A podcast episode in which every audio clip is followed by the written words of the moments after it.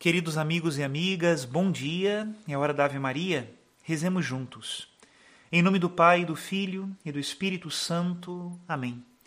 O anjo do Senhor anunciou a Maria, e ela concebeu do Espírito Santo. Ave Maria, cheia de graça, o Senhor é convosco. Bendita sois vós entre as mulheres, e bendito é o fruto do vosso ventre, Jesus. Santa Maria, Mãe de Deus, rogai por nós, pecadores, agora e na hora de nossa morte. Amém.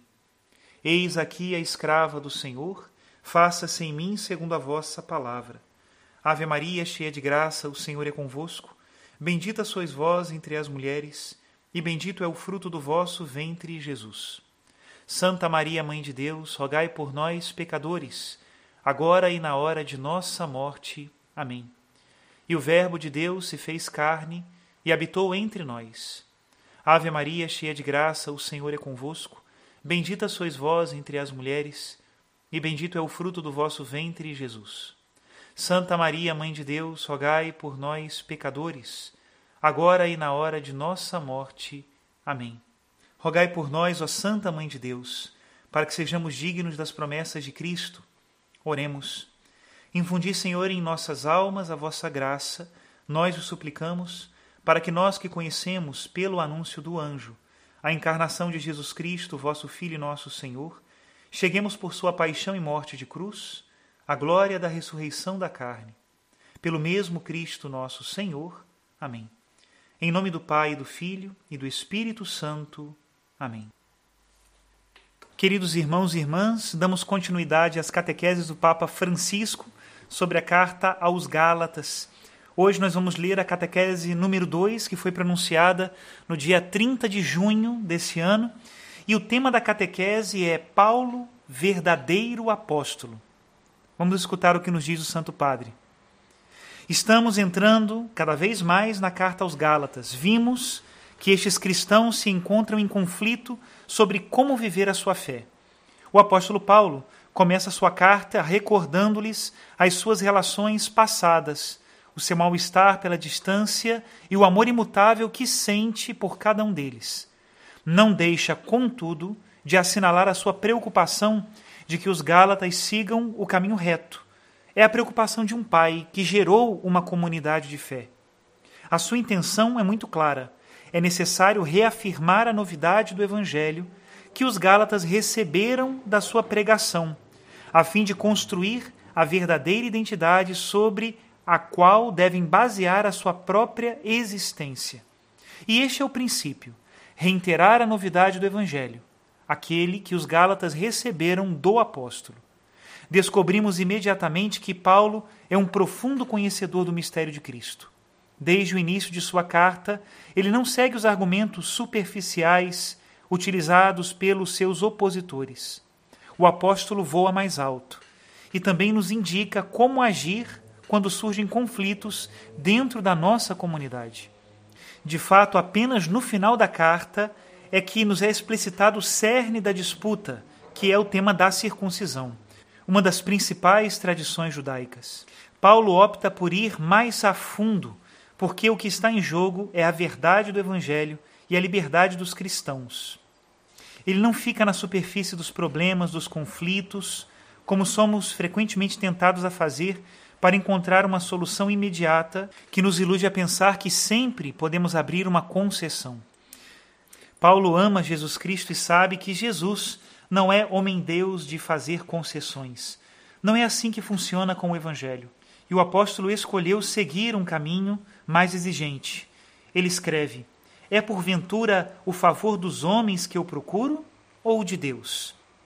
De fato, ele não procura fazer a paz com todos. E continua: por acaso tem interesse em agradar os homens?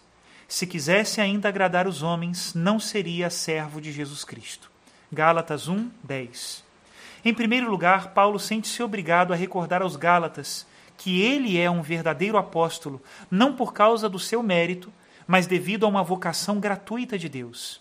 Ele próprio conta a história de sua vocação e de sua conversão que coincidiu com a aparição do Cristo ressuscitado durante a viagem a Damasco.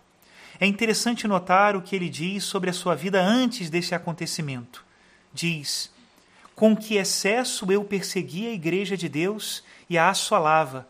Excedia em judaísmo a muitos de minha idade, sendo extremamente zeloso das tradições de meus pais. Paulo ousa dizer que ultrapassou todos no judaísmo.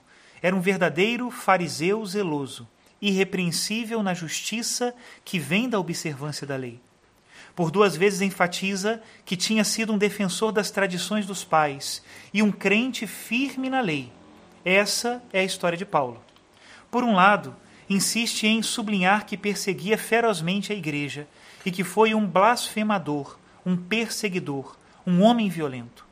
Não poupa adjetivos, ele mesmo se qualifica assim. Por outro lado, evidencia a misericórdia de Deus para com ele o que o levou a experimentar uma transformação radical, bem conhecida por todos. Ele escreve: Eu era ainda pessoalmente desconhecido das comunidades cristãs da Judéia. Tinham elas apenas ouvido dizer: Aquele que antes nos perseguia, agora prega a fé que outrora combatia. Converteu-se, mudou, mudou o coração. Paulo evidencia assim a verdade de sua vocação através do contraste flagrante que tinha sido criado na sua vida. De perseguidor dos cristãos, porque não observavam as tradições e a lei, tinha sido chamado a tornar-se apóstolo, para anunciar o evangelho de Jesus Cristo. Mas vemos que Paulo é livre. É livre para anunciar o evangelho e também é livre para confessar os seus pecados. Eu era assim. É a verdade que dá a liberdade do coração. É a liberdade de Deus. Pensando nesta sua história, Paulo está cheio de admiração e gratidão. É como se quisesse dizer aos Gálatas que podia ter sido tudo menos apóstolo. Desde criança foi educado para ser um observador irrepreensível da lei mosaica, e as circunstâncias tinham-no levado a lutar contra os discípulos de Cristo. No entanto, algo inesperado aconteceu. Deus, pela sua graça, revelou-lhe o seu filho que morreu e ressuscitou, para que pudesse tornar-se o seu arauto entre os gentios. Quão imperscrutáveis são os caminhos do Senhor! Tocamo-lo com nossas mãos todos os dias, mas especialmente se pensarmos nos momentos em que o Senhor nos chamou. Nunca devemos esquecer o tempo e a forma como Deus entrou em nossa vida. Ter fixo no coração e na mente aquele encontro com a graça, quando Deus mudou a nossa existência.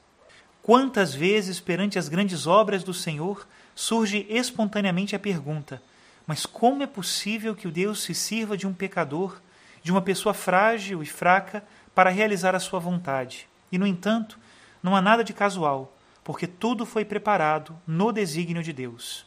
Ele tece a nossa história, a história de cada um de nós. Ele tece a nossa história, e se correspondermos com confiança ao seu plano de salvação, nos damos conta disso. A chamada envolve sempre uma missão a qual estamos destinados. Por isso, nos é pedido que nos preparemos seriamente, sabendo que é o próprio Deus que nos envia, o próprio Deus que nos apoia com a sua graça. Irmãos e irmãs, deixemos-nos guiar por esta consciência. O primado da graça transforma a existência e torna-a digna de ser colocada a serviço do Evangelho. O primado da graça cobre todos os pecados, muda os corações, muda a vida, mostra-nos novos caminhos. Não nos esqueçamos disso. Até aqui a citação do Papa Francisco. Paulo, verdadeiro apóstolo de Cristo, se mostra também apóstolo pelo amor que sentia pela comunidade dos Gálatas e se fez pai desta comunidade, não por mérito próprio, mas porque ele, em primeiro lugar, foi gerado pelo amor de Deus. Um homem experimentado na misericórdia e gerado pelo amor de Deus é capaz também de gerar novos membros do corpo de Cristo nas novas comunidades. A sinceridade de Paulo e a verdade das suas palavras lhe dão autoridade. Que Deus derrame sobre nós as suas bênçãos e nos guarde sempre no seu amor. Em nome do Pai, do Filho e do Espírito Santo. Amém.